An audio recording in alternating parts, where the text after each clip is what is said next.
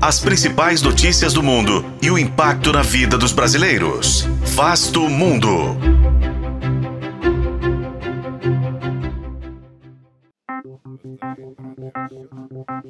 Três em cada quatro russos confiam no exército do seu país, mas esse apoio começa a cair quase dois anos após o início da guerra na Ucrânia. Afinal, o que está diminuindo a credibilidade das Forças Armadas.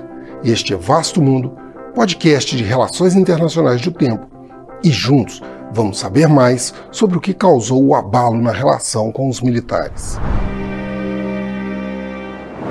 Quando a Rússia invadiu a Ucrânia, em fevereiro de 2022, 80% dos russos apoiavam as Forças Armadas.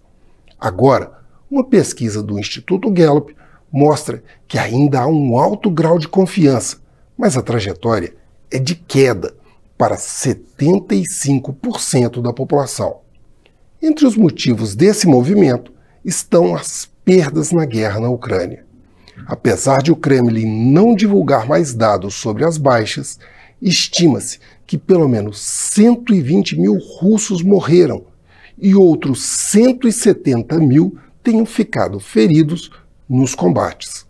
Além disso, as previsões de gastos com a guerra e com as Forças Armadas cresceram 68% e vão consumir 112 bilhões de dólares em 2024. Um outro ponto de atrito com a população são as seguidas convocações de jovens para a guerra. Em setembro deste ano, foram chamados 130 mil homens entre 18 e 27 anos.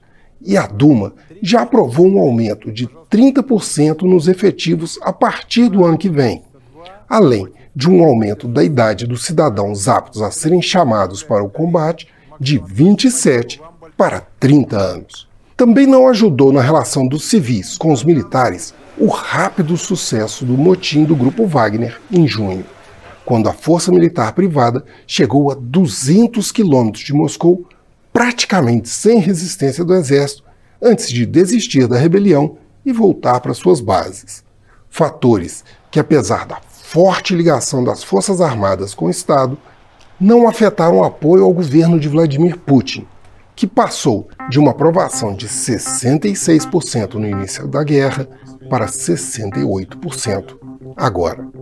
Eu sou Frederico Duboc e este foi Vasto Mundo. Acompanhe este e outros episódios no YouTube, nas plataformas de streaming e na programação da FM O Tempo.